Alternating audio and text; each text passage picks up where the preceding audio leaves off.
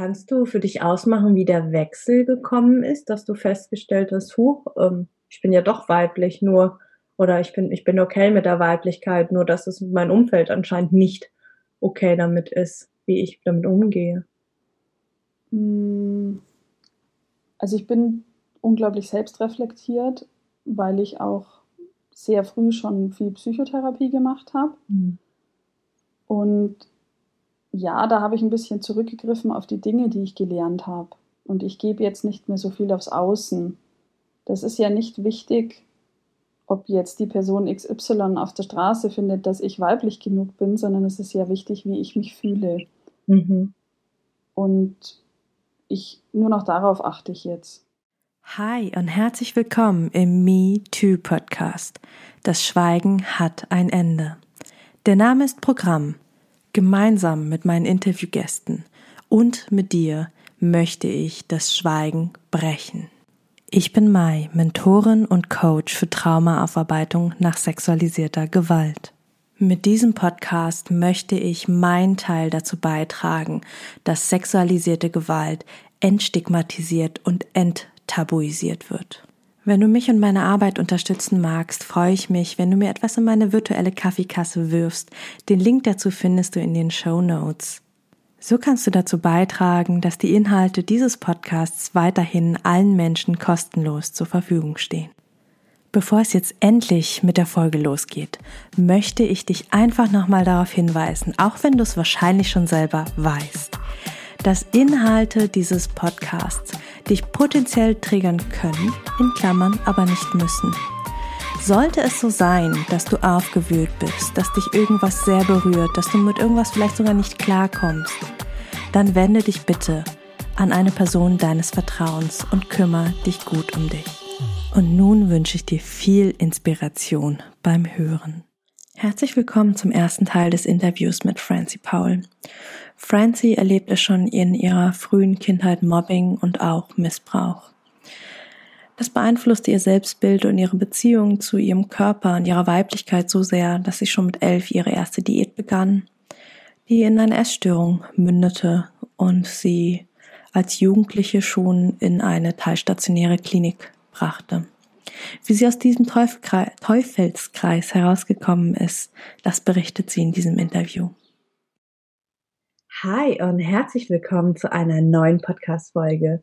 Ich habe heute wieder eine Survivor Queen bei mir in meinem Online-Interview-Studio ähm, zu Gast.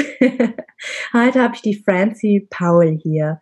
Francie möchte ihre Geschichte mit dir, mit uns teilen, um Mut zu machen, und ja, deswegen, ich freue mich ganz, ganz doll, dass du dich getraut hast, dass du dich an mich gewendet hast und dass du hier sprechen möchtest. Hi Francie, schön, dass du da bist.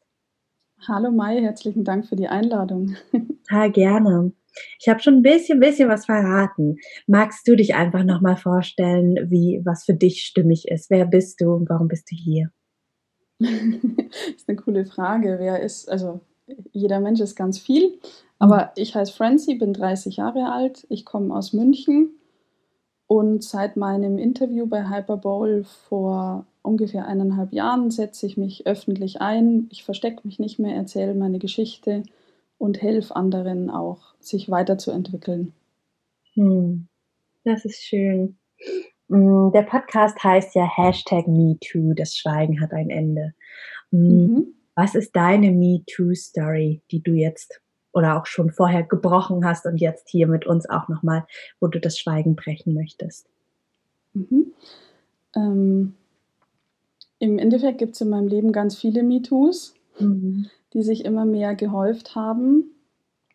Und ich habe 2019 im Dezember mit dem Interview bei Hyperbowl aufgehört, meine MeToos mit mir rumzutragen. Also ich habe damals erstmal nur von meiner Entjungferung, Entjungferung gesprochen. Das äh, war eine Vergewaltigung, als ich 18 Jahre alt war. Und habe mich danach erstmal unglaublich befreit gefühlt. Hatte das Gefühl, ich habe keine Last mehr auf den Schultern. Aber je befreiter dieses Gefühl war und je öffentlicher das Ganze war, desto schwerer wurden diese anderen MeToos, die ich mit mir rumgetragen habe. Mhm. Und jetzt möchte ich mich gar nicht mehr verstecken. Ähm, bei mir hat das Ganze im Endeffekt angefangen im Alter von acht Jahren. Damals wurde ich über ein Jahr lang sexuell missbraucht. Und dann hat sich ja so eine, soll ich sagen, Kette an Schicksalen entwickelt. Mhm. Also durch den Kindesmissbrauch habe ich mich ja verändert. Mhm. Ich war nie dieses klassische Mädchen, so wie man als Mädchen sein sollte. Und dadurch wurde ich dann in der Schule gemobbt. Dadurch habe ich eine Essstörung bekommen und das Ganze ist immer weitergegangen, bis ich letztendlich dann auch noch mit einem narzisstischen Ehemann zusammen war. Und von all dem habe ich mich befreit und jetzt geht es mir ziemlich gut. Hm. Wow. Ja, das äh, nenne ich mal eine kurze und knackige Zusammenfassung. ja, ich, ich, also ich bin sehr offen und du mhm. kannst auch sehr vieles fragen, aber ich wusste auch nicht, wie viel ist richtig oder falsch. es gibt gar kein richtig und falsch. Also wir, wir sprechen über das, was für dich stimmig ist. Also voll schön, dass du uns da schon mal eine Timeline gegeben hast, dass wir sehen, okay, mhm. ähm, das ist ne, bei dir mehrmals passiert mit mehreren unterschiedlichen Menschen. Und ähm, genau, für mich wäre einfach mal spannend zu hören. Also du hast schon erzählt, dass du ähm, dich verändert hast äh, durch den ersten, den langen, also den einjährigen Missbrauch. Und ähm, was, was für Veränderungen hast du an dir festgestellt, wenn du jetzt zurückschaust? Ne? Also manche haben ja in Anführungsstrichen nicht das Glück, dass sie ein Vorher haben. Ne? Die haben quasi nur die Symptome, mit denen sie ihr Leben lang rumlaufen und denken, oh, ich bin halt so. Und du hast im Prinzip ein, eine Zeit gehabt, in der das mhm. anders war, ne? in der du noch nicht dem Missbrauch und den Traumasymptomen ausgesetzt warst. Mhm. Willst du da ein bisschen uns mit auf die Reise nehmen und ein bisschen an deiner Reflexion teilhaben lassen? Ja, gerne. Also vorher war ich einfach ein ganz normales, fröhliches Kind, das sich nicht über viele Dinge Gedanken gemacht hat. Ähm, das, was sich verändert hat, das ist jetzt ein bisschen schwierig genau zu benennen, weil mit acht mhm. Jahren ist man ja auch noch nicht wirklich Mädchen oder Frau. Also ich war halt ein Kind und ähm, ich habe mit Jungs gespielt und ich habe Fußball gespielt und all diese Dinge. Aber dieser Missbrauch hat was mit meinem Mädchensein gemacht. Mhm. Ähm, und ich habe mich immer wie ein Junge gefühlt. Es gab auch eine ganze Zeit, also ich habe Probleme mit meiner Weiblichkeit gehabt und habe immer überlegt, ob ich nicht lieber ein Junge wäre. Man hat mir mein ganzes Leben gesagt, ich bin so als Mädchen oder als Frau nicht richtig, so wie ich bin, weil ich andere Kleidung getragen habe, weil ich andere Dinge getan habe und weil ich nicht rosa toll gefunden habe, sondern blau. Mhm. Und ähm, sowas. Mhm. Und ähm, wie, also das Thema Weiblichkeit ist ja tatsächlich was, was viele, viele Survivor Queens ähm, beschäftigt, ne, weil es tatsächlich mhm. ähm, tatsächlich auch ein recht normaler Schutzmechanismus ist. So, okay, das ist mir anscheinend passiert, weil ich ein Mädchen oder eine Frau bin. Also lehne ich einfach das ab und schütze mich dadurch, weil ich mich dann nicht mehr ähm, als Frau, als Mädchen zeige und damit auch nicht mehr in Anführungsstrichen verletzlich bin. Und mhm. das ist eine Zeit lang unglaublich guter Schutzmechanismus. Ne? Also wenn, wenn man ja eher als Junge und als Mann wahrgenommen wird oder irgendwie einfach nicht so richtig äh, benennen kann. Ähm, mhm. wie, wie hast du für dich deinen deinen Frieden gefunden oder hast du deinen Frieden gefunden mit dem Thema Weiblichkeit mit dir? Ja, das ist, das ist spannend. Also mit dem Thema Weiblichkeit habe ich mittlerweile meinen Frieden gefunden. Ähm, es war ganz lange so, dass ich mich beim Sex unglaublich weiblich gefühlt habe hm. und im Alltag nicht. Und ja, ich habe immer darüber nachgedacht, warum das eigentlich so ist. Und dann ist mir irgendwann aufgefallen, das stimmt nicht. Ich fühle mich eigentlich, ja, das eigentlich streiche ich, ich fühle mich immer weiblich. Mhm. Mein Außen hat mir immer nur das Gefühl vermittelt, es nicht zu sein, mhm. wenn die Kleidung, die ich trage, nicht als weiblich genug erachtet wird. Mhm. und ja, wenn ich im Alltag rumlaufe, dann, also ich habe zwar sehr lange schöne Haare, aber ich kleide mich sonst nicht sonderlich sexy sondern funktion funktionell, gemütlich einfach. Mhm. Und wenn ich ein Date habe zum Beispiel, dann ziehe ich mir schon mal was anderes an. Und stelle aber dann auf der Straße fest, dass ich dann immer Blicke bekomme. Also Mhm. ich werde immer von, ja, Männer finden mich dann attraktiv und Frauen schauen mich oft irgendwie zickig und urteilend an. Mhm. Und damit habe ich noch ein Problem. Mhm. Aber mit der Weiblichkeit an sich sonst nicht. Spannend. Kannst du für dich ausmachen, wie der Wechsel gekommen ist, dass du festgestellt hast, huch, ähm, ich bin ja doch weiblich, nur, oder ich bin, ich bin okay mit der Weiblichkeit, nur dass es mein Umfeld anscheinend nicht okay damit ist, wie ich damit umgehe. Mm, Also ich bin unglaublich selbstreflektiert, weil ich auch sehr früh schon viel Psychotherapie gemacht habe. Und ja, da habe ich ein bisschen zurückgegriffen auf die Dinge, die ich gelernt habe. Und ich gebe jetzt nicht mehr so viel aufs Außen. Das ist ja nicht wichtig, ob jetzt die Person XY auf der Straße findet, dass ich weiblich genug bin, sondern es ist ja wichtig, wie ich mich fühle. Mhm. Und ich nur noch darauf achte ich jetzt. Mhm. Schön. Quasi den internen Referenzrahmen nutzen und nicht den im Außen, weil den können wir eh nicht beeinflussen. Genau. Super stark. Mm. Du hast von einer Essstörung gesprochen. Das ist ja auch Mhm. tatsächlich ein super typisches Phänomen, beziehungsweise ähm, ja, eine, es hängt ganz, ganz oft Menschen, die Trauma erlebt haben, die eine PTBS-Diagnose haben, die haben ganz oft noch ergänzende, ähm, dazu passende, in Anführungsstrichen, Krankheiten, Störungen. Und Essen ist einfach eine unglaublich gute Kompensation, ne? um Dinge nicht zu Mhm. fühlen oder was in sich rein zu, in Anführungsstrichen, fressen. Ähm, Würdest du uns da ein bisschen aus der Zeit erzählen, einfach, dass, dass vielleicht andere, die Ähnliches erleben, sich damit connecten können und merken, ah, okay, ich bin nicht alleine oder ah, ja, so geht's mir auch. Und Mhm. auch nur so, so weit, wie du dich damit wohlfühlst. Ne?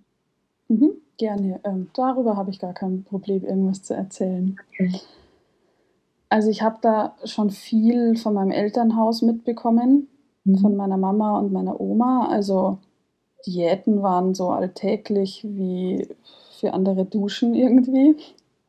Okay, Ich habe meine erste Diät, ich weiß nicht mehr, ob es mit neun oder mit elf war. krass. Wir sind damals auf den Campingplatz in den Urlaub gefahren, meine Mutter, meine Oma und ich.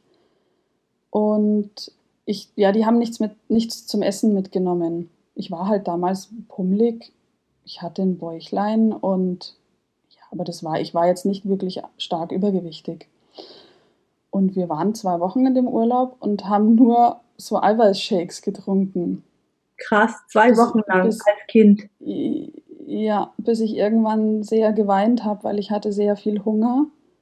Ich wollte unbedingt was essen und meine Mutter hatte dann Erbarmen mit mir und hat gesagt, ja, wenn du Brennnessel pflücken gehst, dann koche ich dir da draus was.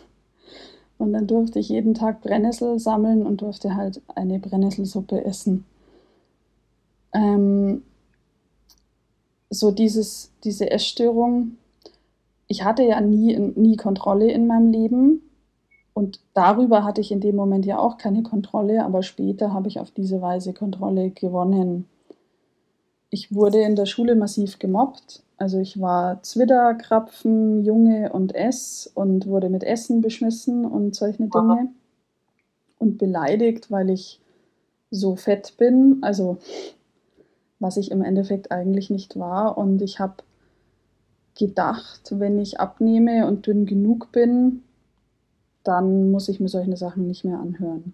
Hm. Und das war irgendwann, also ich habe Leistungssport gemacht, also ich habe 25 Stunden in der Woche trainiert und habe gleichzeitig aber immer weniger gegessen oder das, was ich gegessen habe, erbrochen. Hm. Und irgendwann war ich an einem Level, wo ich gar keine Kraft mehr hatte. Also ich war da auf einem Taekwondo-Turnier und hatte nur neun Kirschen gegessen. Ich weiß auch nicht, warum ich mir das so, warum das neun waren. Ich hatte da so komische Ticks. Ich habe zum Beispiel immer nur Schnapszahlen gegessen, also nur 33 Gramm Müsli oder 55 Gramm oder Hm. also es war ziemlich krank. Und wenn da jemand gekommen ist und der hat mir von was Abgewogenem was weggenommen, dann bin ich ausgerastet, weil es Mhm. dann nicht mehr gestimmt hat. Ja, aber auf dem Turnier, wo ich nur neun Kirschen gegessen hatte, ist mir die Kraft ausgegangen zum Kämpfen. Mhm. Und ich habe den Wettkampf dann auch verloren.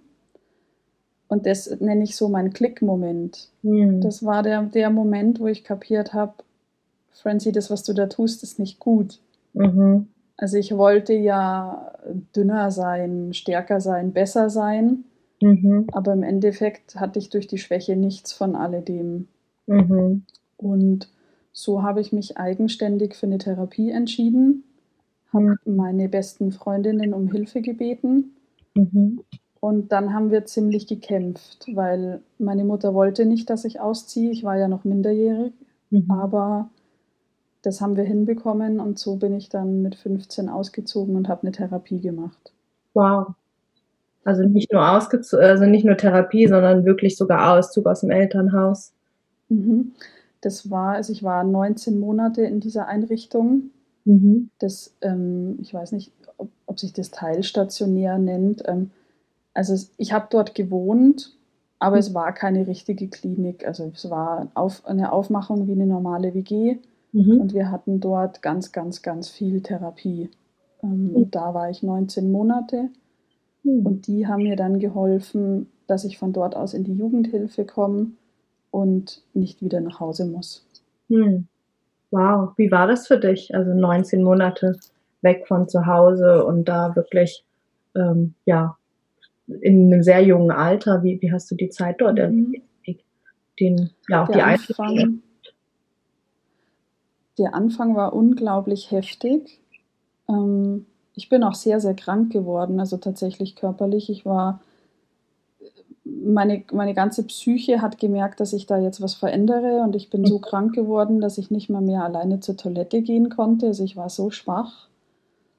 Mm, das hat aber nach zwei Wochen aufgehört und dann ist es mir ziemlich schnell sehr viel besser gegangen. Mhm. Aber wir hatten da, also es war unglaublich, wir hatten zweimal in der Woche Psychotherapie, zweimal Ernährungstherapie, zweimal die Sozialpädagogin, Körpertherapie, WG-Gruppen, begleitetes Essen. Also es war das Beste, was ich in meinem Leben machen konnte. Wow. Und dann bist du nebenbei noch zu einer normalen Schule in der Zeit gegangen, oder?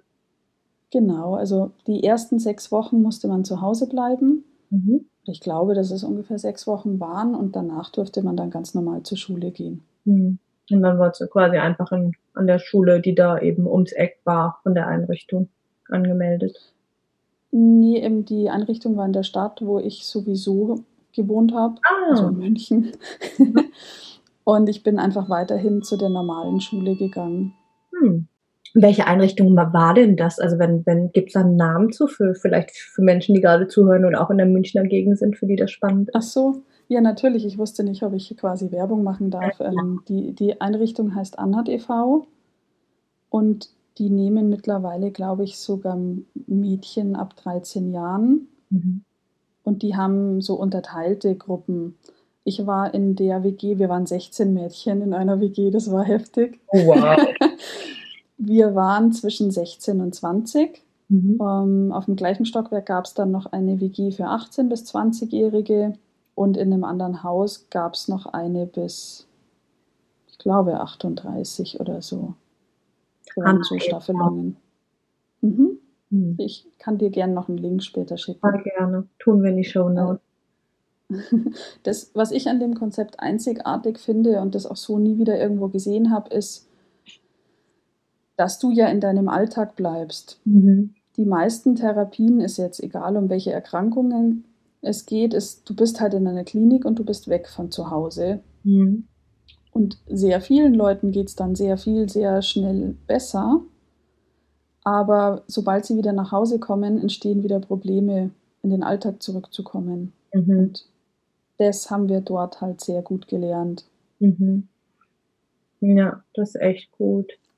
Und warst du in der Zeit auch in Kontakt mit deinen Eltern, also ähm, oder deiner Familie? Wie, wie war das, dass du da ausgezogen bist, ja auch sogar gegen den Willen deiner Mutter? Also seid ihr im Bruch auseinandergegangen oder habt ihr noch Kontakt gehabt? Mm, ja, anfänglich war der Kontakt sehr sperrig. Mhm.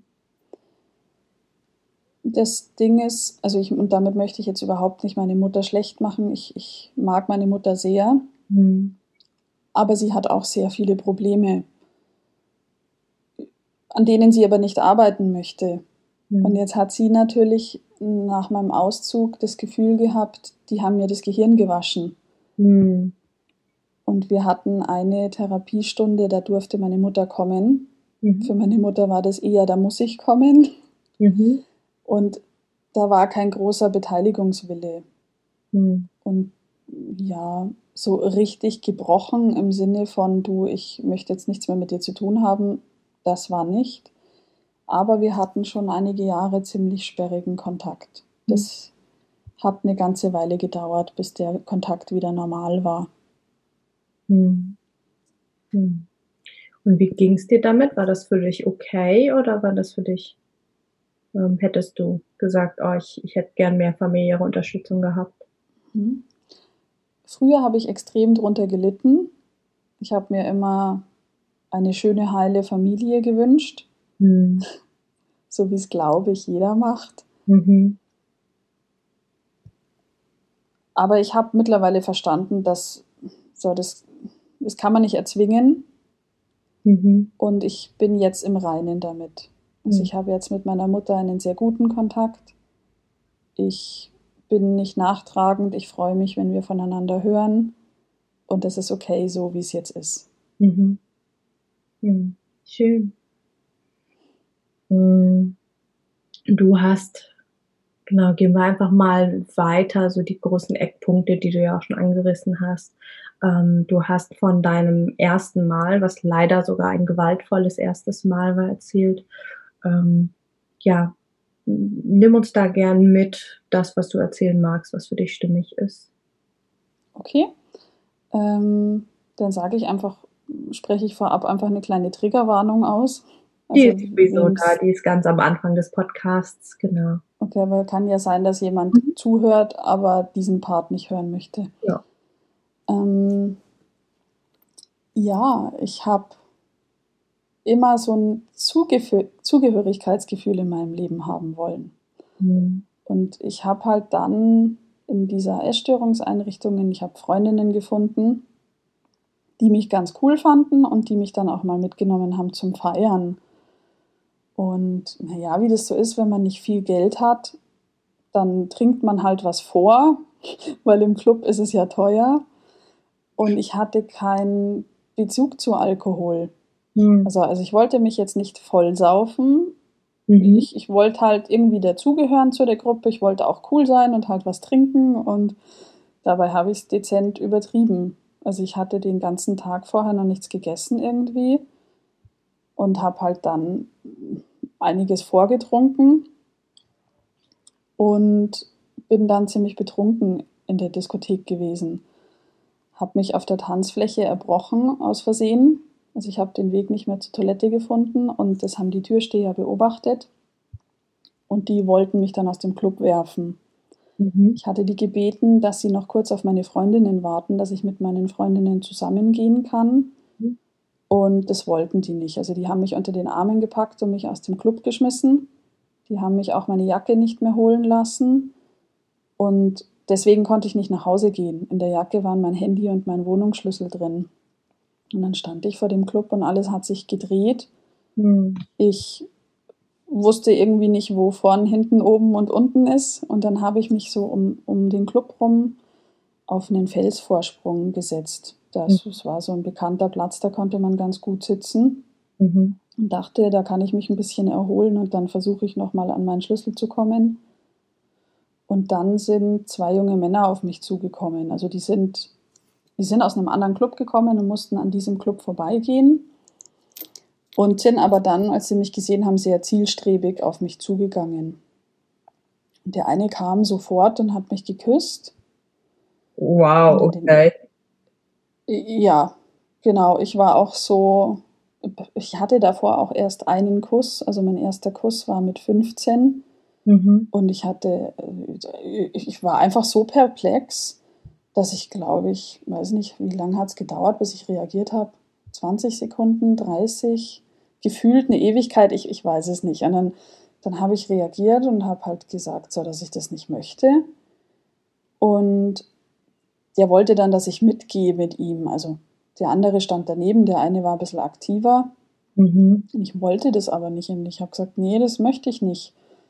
Und er hat es immer wieder versucht. Ich habe gesagt, nein, ich will nicht. Und dann hat er mich halt mit Gewalt ähm, von diesem Felsvorsprung runtergehoben und hat mich hinterhergeschliffen. Und ja, im, im ersten Moment von außen sah es vielleicht nicht unbedingt so aus, als wäre das nicht freiwillig, weil ich wäre fast hingefallen und habe mich dann kurz an seinem Arm halt festgehalten, mhm. damit ich stehen bleibe. Und ähm, naja, so haben die mich dann in den Park um die Ecke getragen, kann man nicht ganz, ja, hinterhergezogen mhm. und mich da auf eine Tischtennisplatte geworfen und ja, dann haben sie halt angefangen, also mir die Strumpfhose aus, aufgerissen und haben dann angefangen, mich im Wechsel zu vergewaltigen. Ähm, ich hatte in meinem BH, also ich hatte keine Hosentasche, ich hatte in meinem BH noch ein bisschen Geld und meine Garderobenmarke. Und sie haben mir auch die Bluse aufgerissen und ähm, haben das gesehen und haben mir dann noch die Garderobenmarke und das Geld gestohlen. Und ja, irgendwann, also ich, ich, ich habe schon mal Nein gesagt, so ich will das nicht, aber das war so ein Grauschleier irgendwie über mir. Ich war so, dieses Betrunkensein war in dem Moment wie weggeblasen, aber es war so eine ganz große Machtlosigkeit, also so, so richtig wehren im Sinne von, du, ich hau dir jetzt eine runter oder ich beiß dir in dein bestes Stück, äh, das war jetzt auch nicht mehr möglich. Mhm. Mhm. Irgendwann mal hat der eine keine Lust mehr gehabt, weil er meinen Körpergeruch als nicht gut genug erachtet hat. Und naja, dann sind sie weggerannt und haben mich da einfach liegen gelassen. Und ja, ich habe ich hab noch einen Moment gebraucht, um mich zu sammeln, um, um zu realisieren, was da gerade eigentlich passiert ist. Mhm. Und ähm, dann bin ich aufgestanden, habe meine Unterhose gesucht. Ähm, die war aber in der Pfütze, also die habe ich nicht wieder anziehen können. Mhm. Und ich hatte sonst einen Rock an und die Strumpfhosenfetzen hingen mir noch überall rum und so bin ich dann losgeirrt und habe versucht, den Weg zum Club wieder zu finden. Mhm. Und habe dann unterwegs ein paar Leute gefragt, ähm, ja, bis ich dann vor dem Club wieder angekommen bin. Mhm. Da war ich ähm, sehr aufgelöst. Ich habe auch sehr geweint, ähm, habe die Türsteher gebeten, dass ich bitte rein darf. Mhm. Und die hat es aber nicht interessiert. So, das war denen egal. Und glücklicherweise saß aber ein Klassenkamerad von mir vor dem Club. Mhm. Der hat mich gesehen und hat sich dann drum gekümmert. Der hat dann mit denen geredet, bis wir reingehen durften. Die Garderobenmarke hatte ich nicht mehr, aber eine schwarze Jacke, so wie die ganzen hunderten anderen Jacken auch. Das war ein bisschen ein Problem. Ja. Aber die Garderobenfrau war total nett und ähm, die hat uns dann geholfen, dass ich meinen Mantel bekomme. Mhm. Wow. Und hast du dann deine Freundinnen noch getroffen? Ja, die waren zwischenzeit, also die waren zwischenzeitlich heimgefahren. Mhm. Ähm, oder das klingt jetzt, als würden die sich nicht interessieren, so war das nicht. Die haben mich gesucht. Mhm. Und die haben auch die Türsteher gefragt. Und die Türsteher haben aber zu meinen Freundinnen gesagt, dass die Leute, die aus dem Club fliegen, das Gelände verlassen müssen. Und jetzt sind die rausgegangen und haben draußen vor dem Club auf der, also richtig auf der Straße nach mir gesucht und ich war aber hinterm Club. Hm. Dann sind die wieder reingegangen und in dem Moment sind die zwei Männer, die mich vergewaltigt haben, mit mir am Club vorbei. Und dann sind meine Freundinnen wieder raus und haben hinterm Club geschaut, aber mhm. das, wir haben uns halt verpasst. Ähm, okay. Im Endeffekt ähm, hat der Freund dafür gesorgt, dass ich dann mit dem Taxi zu einer der Freundinnen gefahren wurde. Mhm. Also mit mir war nicht viel anzufangen. Ich war, ich war in einer ganz anderen Welt. Ich war kaum ansprechbar. Ich habe eigentlich nur geheult. Ja. Also er war eigentlich selber sehr überfordert und ja, ich lag dann da bei der Freundin in dem Bett und sie haben mir dann erstmal eine Hose gegeben, dass ich nicht so nackig bin und haben dann meine Sozialpädagogin von der Jugendhilfe angerufen. Mhm. Ähm, die hat so ein Notfalltelefon, wo man sie auch nachts erreichen kann. Mhm. Und ähm, ja, mit der haben die das dann besprochen und haben mich dann in eine Klinik gebracht. Ah, okay. Also ein Krankenhaus, Klinik, oder? Ja, ähm, das ist eigentlich was, was ich auch noch kurz erwähnen muss, was ich richtig heftig fand. Sie haben beim Notarzt angerufen und der Notarzt hat gesagt, ähm, sie, sie kommen nicht, weil ich ja nur vergewaltigt wurde und keine lebensbedrohliche Situation da ist. Ähm, ganz genau, ja. Da ich, also kann man nur den Kopf schütteln. Das ist echt ähm, unglaublich. Wir waren ja alle um die 18. Es war, mal, was waren das da? Zwei, nee, eine Freundin, der eine Kumpel und noch der Freund von der Freundin. Und mhm. die waren alle voll überfordert, was sie jetzt tun sollen. Dann haben sie ja. den, den, die Feuerwehr angerufen, nochmal den Notarzt angerufen und so, nachdem keiner von denen kommen wollte, ähm, haben sie mich dann ins Taxi verfrachtet und in die Frau. Nee. Erst haben sie mich in eine normale Klinik gefahren. Mhm. Und die haben uns dann aber nochmal in die Frauenklinik geschickt. Okay. Und ähm, hast du das auch juristisch verfolgt? Also hast du das zur Anzeige gebracht? Mhm.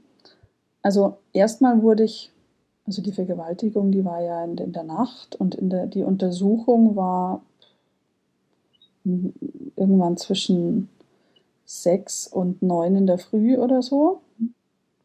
Und danach hat mich meine Sozialpädagogin heimgebracht. Und ich wollte es eigentlich nicht anzeigen. Mhm. Ich wollte von der ganzen Welt eigentlich nichts mehr wissen. Ich wollte bloß meine Ruhe haben und ja, alleine gelassen werden und für mich sein. Verständlich. Und, ja. Eine Freundin die aber bei der Party dabei war, die hat mich dann besucht. Mhm. Und ja, die hat es forciert und ja, mich, ja, mich überzeugt, dass es gut ist, mhm. das anzuzeigen. Und ja, ich hatte dann aber irgendwie, ich, ich wollte irgendwie nochmal an den Ort fahren vorher. Ich wollte einfach nicht direkt zur Polizei. Mhm. Und dann sind wir nochmal zu der, zu der Tischtennisplatte gefahren, wo ich vergewaltigt wurde und haben uns das einfach mal bei Tageslicht angeschaut. Ich wusste ja auch nicht, ob die Kondome benutzt hatten oder nicht. Mhm. Und ähm, ja, da lagen einige Kondome und auch noch meine Strumpfhosenfetzen und so. Wow. Und wir, woll wir wollten eigentlich zur Polizei gehen. Und da war aber so ein Parkreinigungsservice. Und so, wir hatten Angst, dass der Parkreinigungsservice alles sauber gemacht hat, bis wir mit der Polizei wieder zurückkommen. Mhm. Und dann hat meine Freundin gemeint, ja, dann lass uns halt die Sachen mitnehmen. Und ich habe gemeint, nein, du, wir können doch jetzt nicht diese Sachen da aufheben. Und dann sagt sie, natürlich können wir das. Und dann habe ich gesagt, also ich will das nicht anfassen. Und dann hat sie gesagt, ja, dann mache ich das halt. Und dann, ich ich habe ich, ich hab mich so geschämt, so ich, ich habe mich so sehr geschämt. Mhm. Habe dann gesagt, du kannst doch jetzt nicht so von quasi von mir benutzte Kondome aufheben. Naja, die hat dann eine Tupperdose genommen und dann so ganz schmerzunbefreit. Äh, und dann hat sie halt die Sachen eingepackt und dann sind wir zur Polizei. Mhm. Mm. Das Verhör, muss ich echt sagen, war krass. Also, also ich sage vorab, ich finde Anzeigen wichtig. Mhm. Ich will damit auch nicht die Polizei schlecht machen oder so. Aber in meinem Fall ist es echt suboptimal gelaufen. Mhm. Also es war so, dass meine Freundin, die durfte nicht mit rein. Das ist meist ist okay, das ist halt so. Aber ich wurde auch von einem Mann verhört. Also es stand eine Frau daneben und ich habe gemeint, ja, darf ich bitte von der Frau verhört werden? Und die war im Dienstgrad, aber noch nicht auf seiner Ebene und die sollte nur zuhören, um, um zu lernen, wie man vergewaltigte Frauen interviewt. Wow. Ähm, also die stand selber sehr betroffen daneben und konnte damit kaum umgehen. Ich konnte dem Mann kaum in die Augen schauen und habe dann meine Brille runtergenommen, damit ich nicht so viel sehen muss. Und er hat das, was ich gesprochen habe, nicht in den Computer getippt, sondern er hat es mit seinen eigenen Worten nochmal wiederholt und in ein Tonaufnahmegerät gesprochen. Und das war richtig, richtig strange, ähm, wenn ein Mann dann das, was dir passiert ist, in seinen Worten nochmal wiederholt. Mhm. Sie waren auch sehr von Vorurteilen behaftet. Mhm. Also so dieses Ding, junge Frau auf einer Party. Mhm. Und ähm, ja, ob ich denn vorher schon mal Sex gehabt hätte und also an sich Fragen, die eigentlich berechtigt sind, aber so wie sie gestellt wurden, einfach nicht okay waren. Mhm. Also man hat mir schon sehr Schuldgefühle gemacht in dem Moment. Mhm. Und irgendwie, weil sie ja so nachgefragt haben, was ich denn vorher schon für Erfahrungen hatte, ist irgendwie das mit dem Kindesmissbrauch rausgekommen. Mhm. So, ich habe mich dann auch verplappert und verraten, wer das war. Mhm. Somit war das dann auch aktenkundig. Ähm, und sie haben dann den Kindesmissbrauch verfolgt im Nachgang, weil das mit Namen einfacher war, als, mhm. als die Vergewaltigung zu verfolgen. Ähm, so, da habe ich aber meine Aussage verweigert und äh, deswegen wurde das auch wieder eingestellt. Und wegen den Vergewaltigern, naja, ich konnte danach nicht mehr schlafen. So, ich konnte nicht mehr schlafen, ich wollte eigentlich auch nicht mehr leben. Ich habe mhm. oft darüber nachgedacht, ähm, ob mein Leben noch einen Sinn hat oder nicht. Mhm. Ich wollte aber auch irgendwie nichts mehr fühlen. Und dann war das am Anfang so, dass ich, ja, ich bin ja eigentlich noch zur Schule gegangen. Also drei Wochen bin ich es dann nicht mehr, aber ich habe die ganze Nacht über Facebook Farmville oder so gespielt. Das oh ja, das kenne ich auch noch. Ja. Ähm, und irgendwann mal habe ich mir gedacht, ja, wie bescheuert bist du eigentlich? Also nicht, nicht, nicht weil ich sowas gespielt habe, sondern ich habe mich halt so betäubt damit. Mhm. Und dann dachte ich mir, okay, ja, wenn du nicht schlafen kannst, dann kannst du ja arbeiten. Und dann habe ich angefangen mit der Partyfotografie. Mhm. Ich habe mir nämlich gedacht, so irgendwann mal muss ich den Typen, die mich vergewaltigt haben, ja begegnen. Mhm. Und ich habe dann sehr exzessiv auf Partys gearbeitet, drei bis fünf Nächte die Woche, zusätzlich zu allem neben Normalen. Was, am Anfang neben der Schule. Mhm. Ich musste aber dann leider drei Monate vor meinem Fachabitur die Schule abbrechen, mhm. weil ich in Jugendhilfe war. Mhm. Und ja, die Vergewaltigung war ja mit 18. Und mhm. sie haben mir dann, weil ich vergewaltigt wurde, die Jugendhilfe ein bisschen länger genehmigt. Und drei Monate vor meinem Fachabitur haben sie aber gesagt, nee, du bist jetzt schon 19, wir bezahlen das nicht mehr. Ähm, und haben mir ein Datum gesetzt, wann ich aus der Jugendhilfewohnung ausziehen musste. Ach, krass. Das heißt, ich war nicht nur vergewaltigt und in einem schlechten Zustand, sondern ich musste die Schule auch noch abbrechen und schauen, wie ich meinen Lebensunterhalt finanziere. Mhm. Und ähm, ja, ich habe dann 30 Stunden die Woche im Callcenter gearbeitet, habe irgendwie noch nebenbei als Finanzdienstleisterin gearbeitet, habe gekellnert und drei bis fünf Nächte die Woche in, in Clubs gearbeitet. Mhm. Also ich habe 60 bis 80 Stunden in der Woche gearbeitet, damit ich nichts mehr fühlen muss. Ja, ist ja auch eine legitime Strategie. Hm? Ja, die Schlafprobleme hatten sich dann auch erledigt, weil wenn man so 18 Stunden arbeitet, dann kann man danach auch sehr gut schlafen. Mhm. ähm, ja, und das war auch irgendwann so. Ich war in so einem Hip-Hop-Club und dann habe ich die Vergewaltiger gesehen. Das war's mit dem ersten Teil des Interviews mit Francie. Im zweiten Teil werden wir nochmal näher darüber sprechen, wie es für sie war, den beiden Männern zu begegnen, die sie mit 18 vergewaltigt haben nach einem Clubbesuch. Wie sie damit umgegangen ist und noch viel, viel wichtiger, wie sie für sich wieder ihre Lebensfreude, ihre Lust und ihre Sexualität wiedergefunden, sie sich zurückerobert hat. So, damit sind wir am Ende dieser Folge angelangt. Wenn dir der Podcast gefallen hat, freue ich mich, wenn du mir etwas in meine virtuelle Kaffeekasse wirfst. Die findest du in den berühmten Show Notes. Dort lohnt es sich aber auch ganz unabhängig von meiner Kaffeekasse reinzuschauen. Denn da findest du den Link zum kostenlosen Download meines E-Books, das Trauma Kit. Trauma verstehen und Flashbacks endlich in den Griff bekommen. Inklusive Notfallübungen und alles in leicht verständlicher, traumasensitiver Sprache. Außerdem findest du dort auch Infos zu meinen Online-Kursen, wann mein nächstes Gruppenprogramm startet und wie du mit mir im 1 zu 1 arbeiten kannst, wenn du das denn möchtest. Und nun wünsche ich dir von Herzen alles Liebe. Wir hören uns in der nächsten Folge wieder. Alle zwei Wochen montags erscheint hier eine neue Podcast-Folge. Und vergiss bis dahin nicht, du bist nicht alleine.